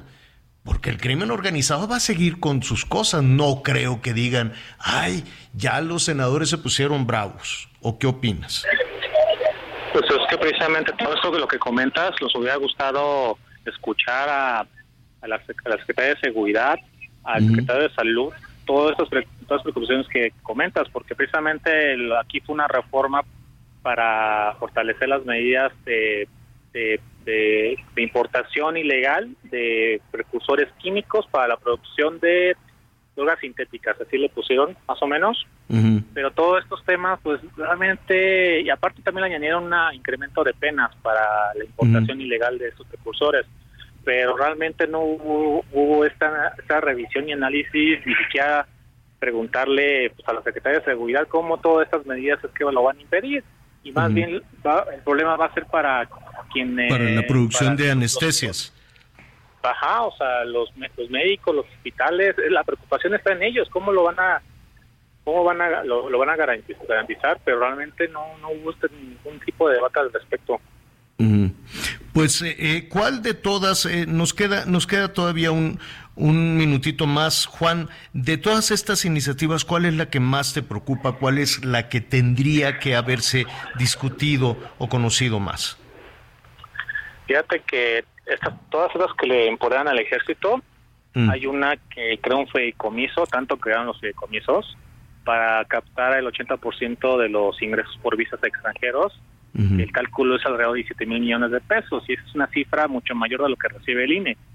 El otro es la, entrega del, tren Maya al ejército, que es una inversión alrededor de 250 mil millones de pesos la otra reforma que nos preocupa bastante es la una que concentra las compras públicas en la Secretaría de la Función Pública, solamente que tiene una letra chiquita. Dice, el ejército y la marina van a tener sus propias oficinas. Claro, ellos no serán supervisados. Ajá, ni por la auditoría ni por la función pública. Entonces, y son las que más, una de las que más reciben recursos públicos. Entonces, esta opacidad y concentración de poder en, el ejército, realmente no sabemos cuáles van a ser las consecuencias en los próximos años.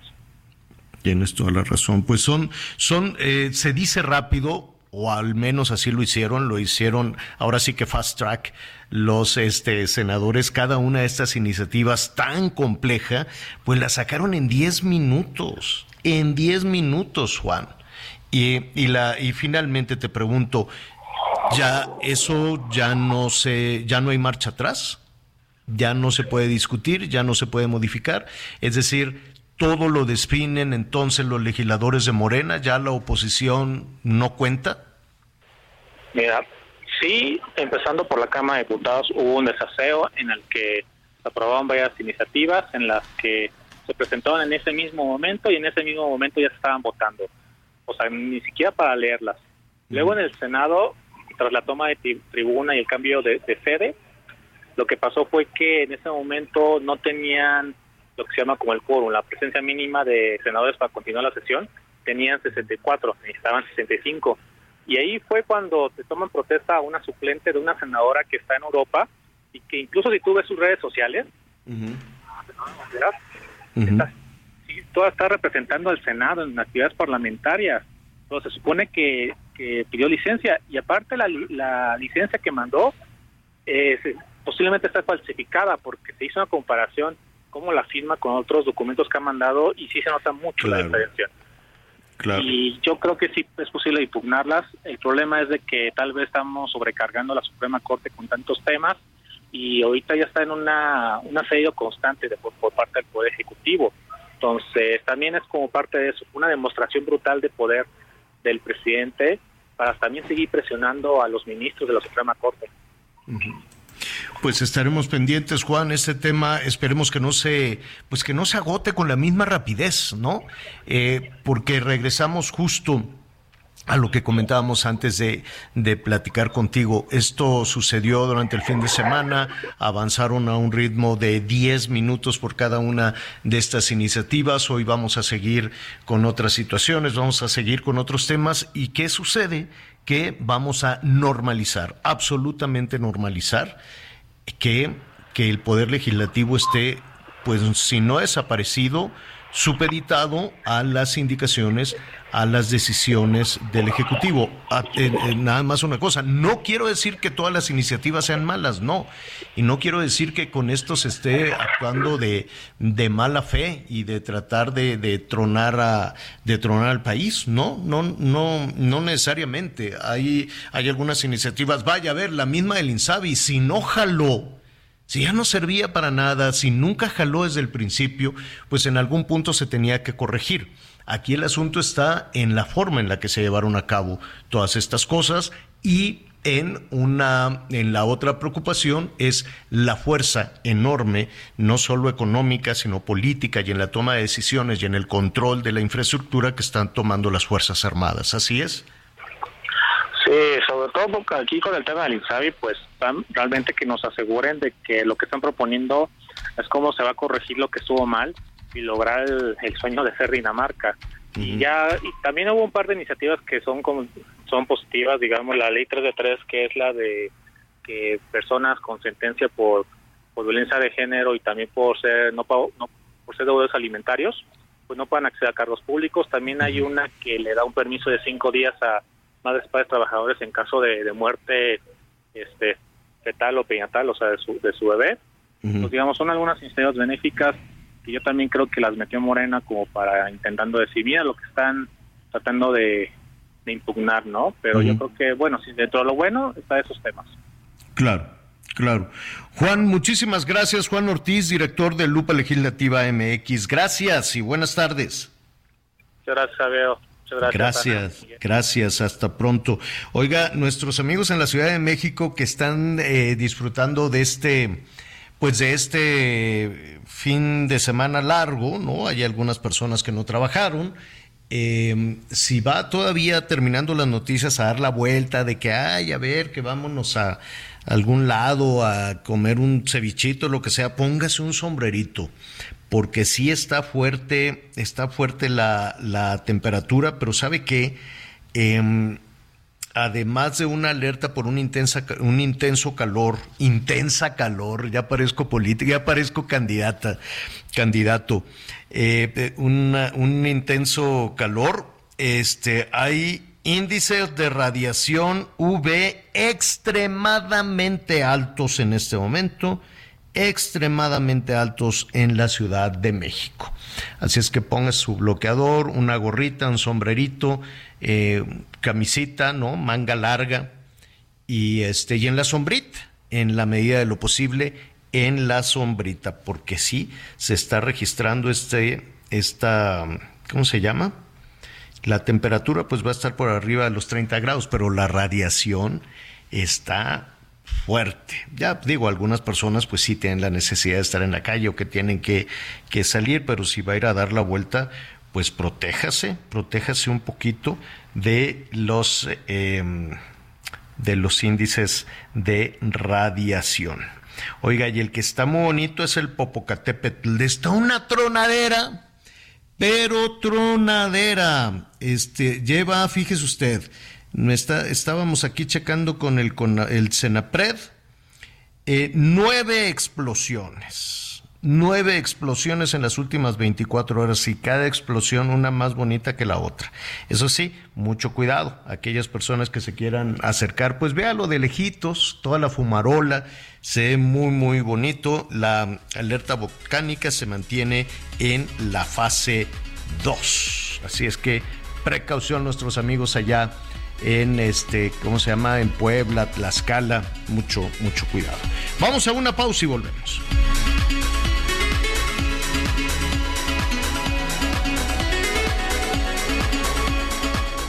Conéctate con Ana María a través de Twitter, arroba Anita Lomelí. Sigue con nosotros. Volvemos con más noticias. Antes que los demás. Todavía hay más información. Continuamos. La agrupación Humanismo Mexicano, creada por integrantes de la Luz del Mundo, obtuvo el registro como agrupación política ante el INE. Al frente del humanismo mexicano está el diputado federal Emanuel Reyes de Morena. Y con esto, ¿les parece si nos vamos a un recorrido por las campañas electorales? Ruta 2023. La candidata de Juntos Hacemos Historia en el Estado de México, Delfina Gómez, aseguró que de ganar las elecciones, el 50% de su gabinete de gobierno estará integrado por mujeres para hacerlas parte de la toma de decisiones en las acciones de gobierno. Además, aseguró que hay mujeres a las que han amenazado con quitarles tarjetas de apoyo o sus empleos si asisten a sus eventos de campaña, por lo cual hizo un llamado a que denuncien y no se dejen presionar. Mientras tanto, en el marco del Día del Niño, la candidata de Va por el Estado de México, Alejandra del Moral, firmó la Agenda para la Niñez y la Adolescencia Mexiquense, en la que enumera una serie de acciones para el cuidado y el rescate de las infancias. Entre los compromisos firmados por la candidata se encuentra el Seguro Popular Mexiquense para atender a las y los niños con cáncer y otras enfermedades, así como la prevención y el combate al acoso escolar y la drogadicción, informó Ángel Villegas. Y aprovechando el marco de la celebración del Día del Niño este 30 de abril, Manolo Jiménez Salinas, candidato de la alianza PRI-PAN-PRD por el gobierno del estado de Coahuila, se reunió y convivió con muchos de los pequeños que se encontraban durante un mitin político en la zona de Torreón. Entregó regalos, obsequios e incluso algunas cajas sorpresas. Aquí mencionó algunos de los programas que tiene listo para apoyar a la niñez del Estado. Dijo que es muy importante que la educación empiece desde la casa, aprender valores, la educación integral y de calidad para que se tenga un mejor desarrollo. Por eso anunció que se van a construir escuelas para padres, para consolidar el sistema educativo estatal. Van a impulsar asociaciones que fomenten la cultura y, por supuesto, a fortalecer un programa estatal del deporte.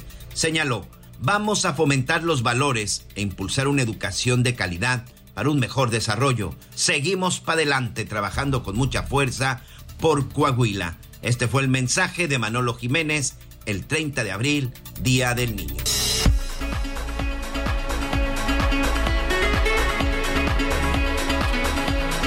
Muy bien, oiga, en diferentes, eh, en diferentes partes del mundo hay eh, marchas, hay pues eh, una conmemoración, no celebración, una conmemoración a propósito del Día del Trabajo.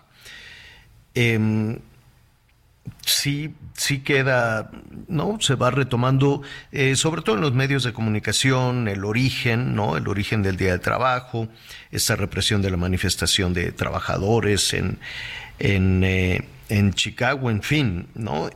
pero en realidad, más allá, de, de, los orígenes que como le comento pues eh, eso nos corresponde un poquito más a nosotros pues la gente que está en las calles salir a las calles pues no, no es tan sencillo. O es una movilización política o es una movilización electoral no o es una movilización de partidos o de diferentes organizaciones que este, pues tienen por ahí una, una motivación económica, por decirlo elegantemente, ¿no? En cuántas ocasiones vemos marchas que salen los de siempre con algún nombre de algún héroe nacional, o los de la antorcha campesina, los, los del movimiento Pancho Villa, en fin, ¿no? Hay, hay muchas eh, movilizaciones que tienen más, en el fondo, es un tema de dinero, es un tema de presión política o es un tema de apoyos a diferentes partidos y que se cobra. Ahí no hay nada, no hay nada este, gratuito.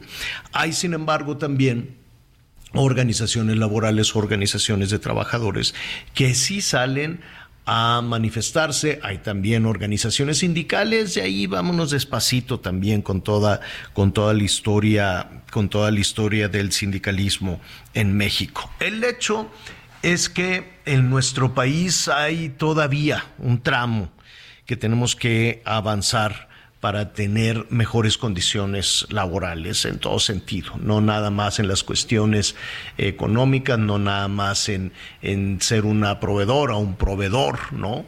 a casa, seguimos todavía con este tema de los ingresos este, familiares y de alguna manera se sigue poniendo el balón del lado de los empleadores. Y la verdad es que uno se queda pensando en que los, las personas que generan cinco empleos, diez, cien mil o cinco mil empleos, los que usted quiera, pues también batallan.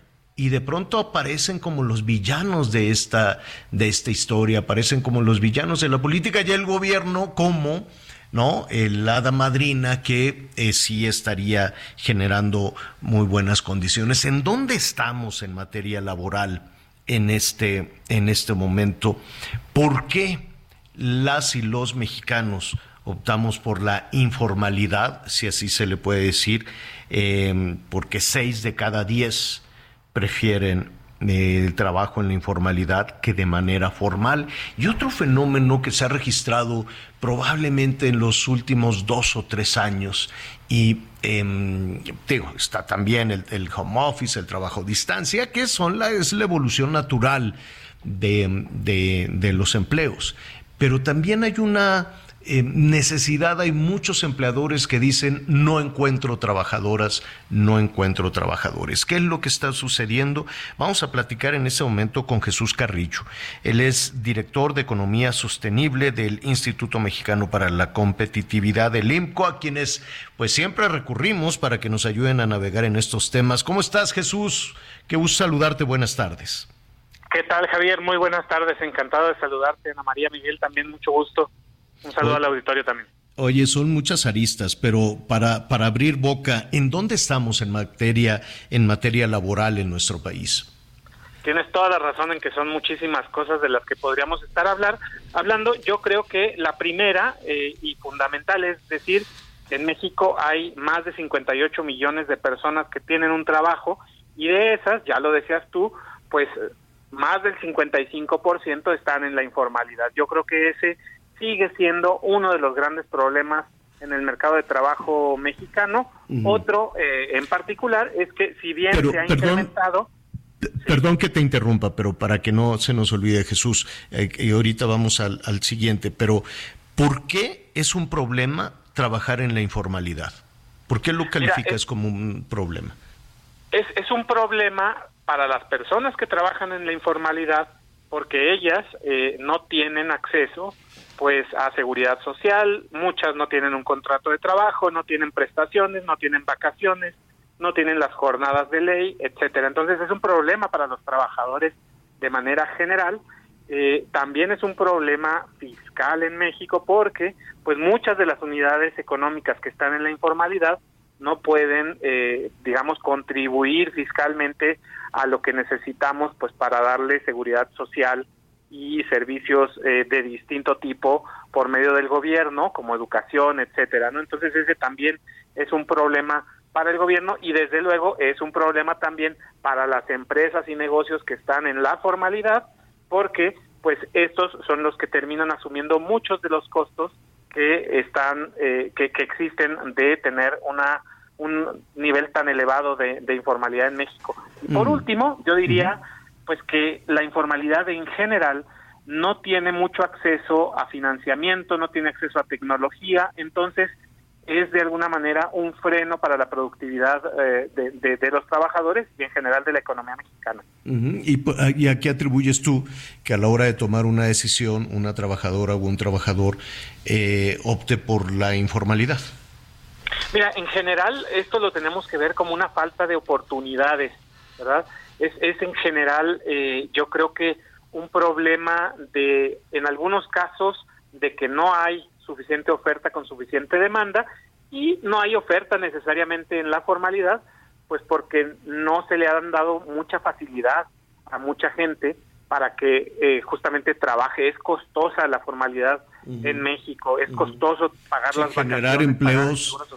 Generar empleos es una cosa dificilísima.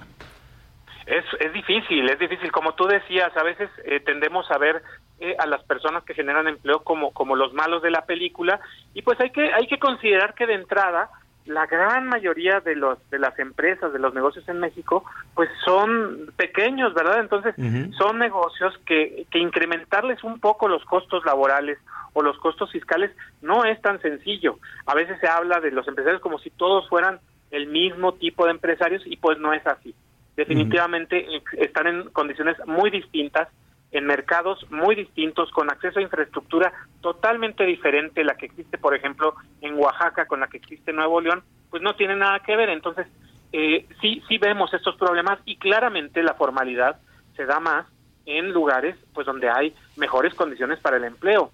Por ejemplo, eh, estados del norte pues pueden tener niveles de informalidad que pueden ser elevados, pero rondan el 30-35%, mientras Oaxaca y Chiapas están por el 80% de los trabajadores en la informalidad. Entonces sí es claramente es una brecha muy importante y hay que decirlo, Javier, un trabajador informal eh, recibe más o menos 66 pesos en promedio por cada 100 que recibe un trabajador en la formalidad, es decir, 34% menos.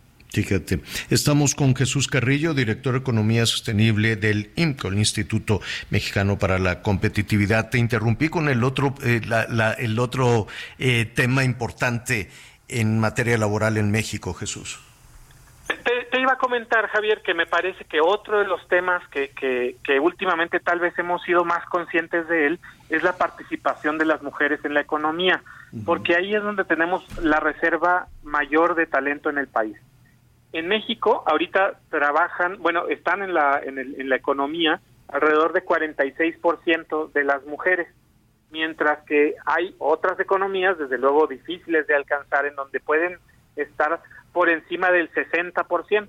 ¿no? Entonces, ahí claramente tenemos un rezago también en que las mujeres puedan conectarse mejor con el mercado laboral.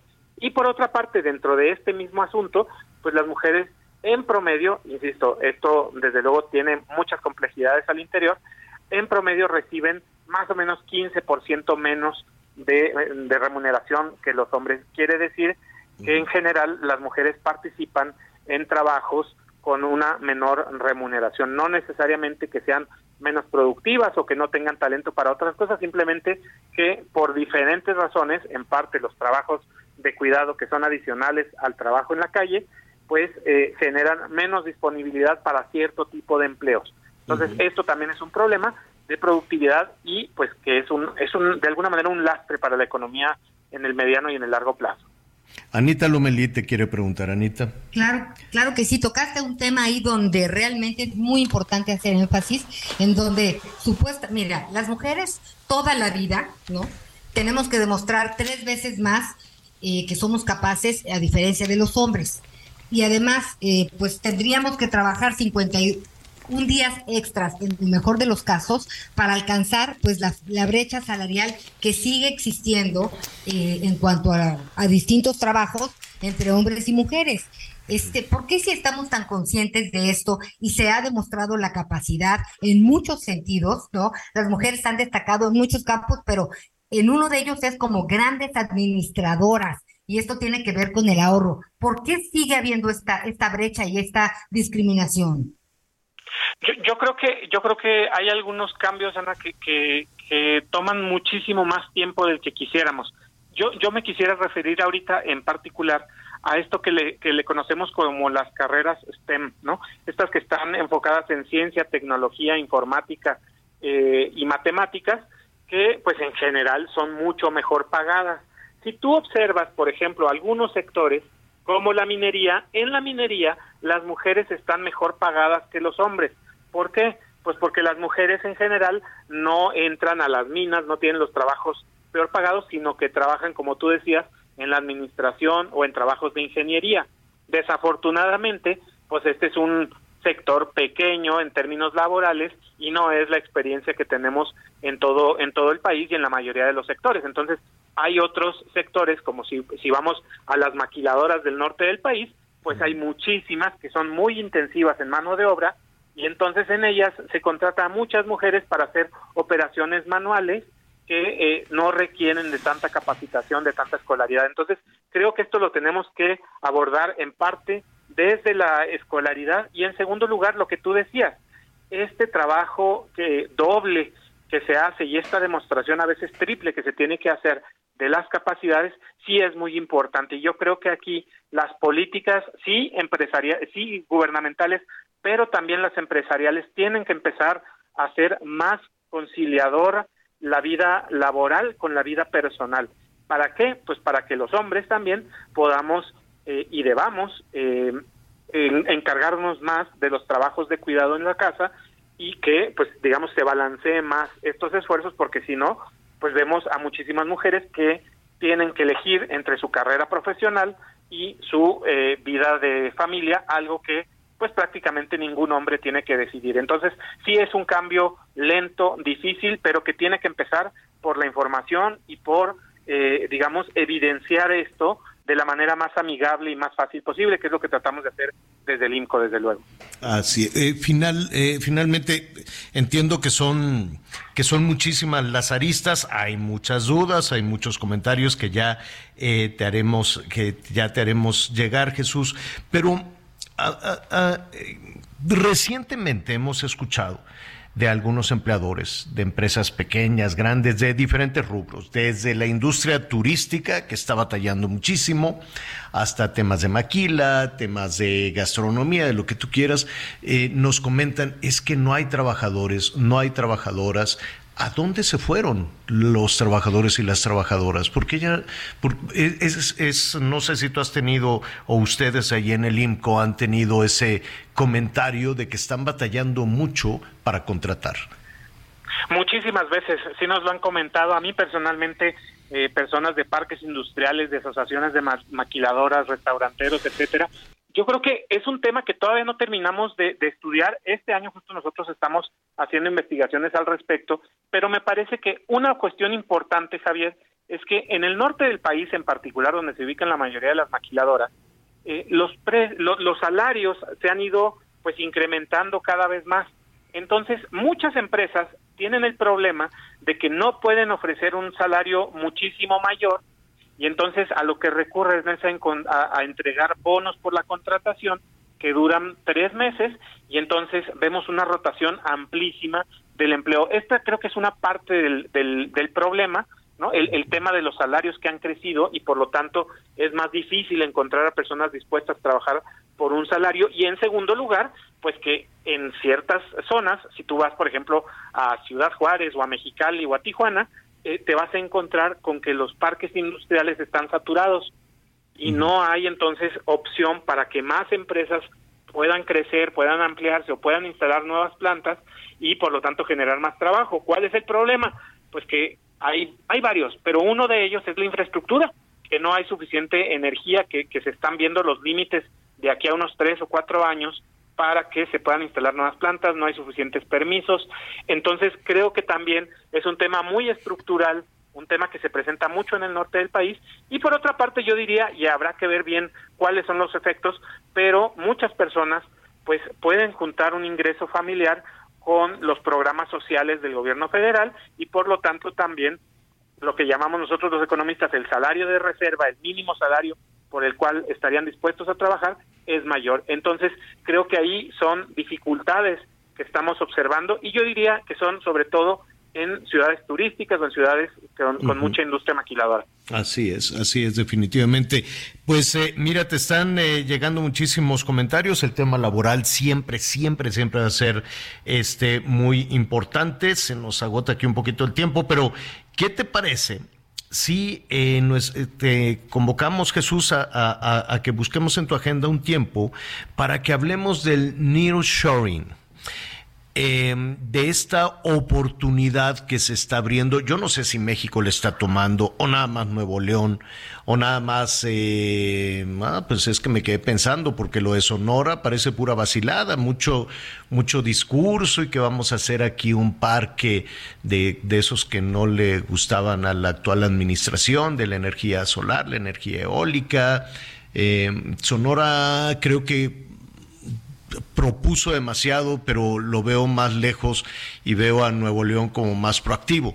Sin embargo, con toda esta oportunidad, veremos si la estamos tomando, si la vamos a tomar y qué percepción tienen ustedes del nearshoring. ¿Qué te parece? En- encantado de platicar del tema cuando ustedes gusten, Javier, y me parece muy importante porque también hay que ver cuáles son las oportunidades que se presentan en el sur y el sureste de México con el nearshoring. Creo que también ahí hay una oportunidad que ojalá México no desaproveche, eh, pero me parece que todavía no estamos en las condiciones de aprovecharla No, correctamente. Ya podremos platicar al respecto. Pues te agradezco muchísimo, te interrumpimos su fin de semana largo, pero es un tema muy importante. Jesús, eh, Jesús Carrillo, director de Economía Sostenible del Instituto Mexicano para la Competitividad. Muchísimas gracias. Muchísimas gracias a ustedes. Hasta pronto y bonito, bonita semana corta. Gracias, muchísimas gracias.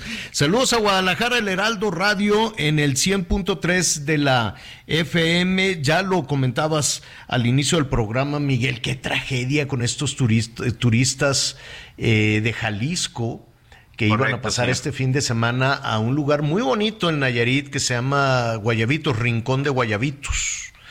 Sí, sin duda, un lugar precioso. ¿Y eh, Esta zona del lugar de Guayabitos. Ujú. Y este, 33 lesionados, 18 muertos, nueve de estas personas, ya lo decía también nuestra compañera corresponsal, Kenia Cancino, ya fueron identificados, Javier. Cuatro de los cuerpos ya fueron eh, entregados. Y también, bueno, pues comienzan a salir ya los peritajes. Lo primero que encontraron las autoridades, evidentemente era un camión en mal estado, un camión que no tenía el mantenimiento debido y en este momento de inicio es, se quedó sin frenos. Le fallaron los frenos al chofer y esto fue lo que provocó que terminara en el fondo de un barranco. Incluso se encontró una manguera fuera del lugar, una manguera de frenos que no tenía pues la abrazadera correcta y como te decía, una unidad que no tenía mantenimiento. Este autobús de pasajeros salió de la zona de Guadalajara, se dirigían a Guayabitos. También otra de las cosas que están revisando es si no, pues iba más gente de la debida. Por lo menos se contabilizan 51 pasajeros, 18 muertos, 33, 33 le- lesionados. Pero sí, toda una tragedia, porque era gente, pues era turistas, era un autobús de turistas. Y fíjate que en esa materia creo que sí es muy importante empezar a trabajar y empezar a regular. Hay cada unidad que te encuentras en las carreteras, Javier, que de veras, muchas son unas fábricas de humo y con trabajos arrancan y siguen siendo utilizadas para llevar turistas. Mucha gente pues aprovecha que a través de estas excursiones pues es económico viajar, es muy económico viajar, pero lo que muchas veces no se considera es el riesgo que esto puede, puede, puede provocar. No sé a quién de nosotros que circulamos en carreteras no nos ha tocado ver estos camiones viejos con turistas varados y la gente ahí con sus maletas, pues prácticamente esperando a que arreglen o que, y, y que además normalmente, pues el que lo termina arreglando es el chofer. Pues qué tragedia le estaremos eh, informando hoy en la noche. En Hechos al ratito le vamos a tener toda, toda la crónica. Ya casi nos vamos y eh, habíamos iniciado con este tema de, de, de, que pues se equivocó, pues no fue intencional. María León tiene una voz increíble, eh, se puso nerviosa. Eh, leí Yo que sí estaba creo que ella. se ponen nerviosas, ¿no? Sí ¿Eh? creo que es para ponerte. Oye, no, sí se no es el fenómeno. ¿No es el fenómeno Coque Muñiz? Es que a todos les falla, creo que a los Fernández, a, to- a todos, ¿no? Que en cuanto te dicen, oye, quiero que cantes el himno nacional, ¿no será que todo el mundo luego, luego se acuerda del Coque a quien le mandamos un abrazo? Le mandamos un abrazo. Pues a Saludos todos. Coque, pero- Pero mira, yo veo, por ejemplo, en todas las ceremonias públicas, ¿tú crees que algún político, alguna o algún político puede cantar el himno nacional de corridito? Todos nada más mueven la boca. Como los futbolistas, ¿no? ¿No? Como los futbolistas. Exacto, lo dicen así, nah, no, no se los... Y son políticos que lo tienen que cantar un día sí y otro también, porque nada más andan cortando listones, pues imagínese un artista. Entonces, pues María León sí, sí la bulearon un poquito fuerte, pero pues ya se disculpó. Dijo, ya con todo el dolor de mi corazón, pido una enorme disculpa por equivocarme. Entonces sigamos, escuchémosla como es, con sus canciones y a todo dar. Ya nos vamos. Anita Lomelí, muchísimas gracias. Gracias, buen provecho y feliz inicio de semana. Te vemos al rato. Así es, Miguel Aquino, gracias. Muchas gracias, Javier, Anita. Buen provecho. Nos escuchamos Miguelito. mañana. Felicidades, por cierto, a Ninfa Salinas, hoy es su cumpleaños. Le van a mandar pastel de chochitos de matre.pan. Qué bueno, me parece muy bien. Felicidades, Ninfa. Yo soy Javier Alatorre, lo esperamos esta noche en Hechos a las diez y media y lo invito a que siga con nosotros en el Heraldo Radio.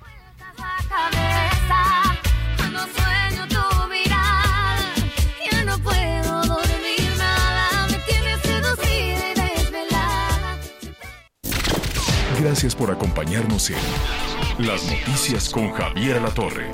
Ahora sí ya estás muy bien informado.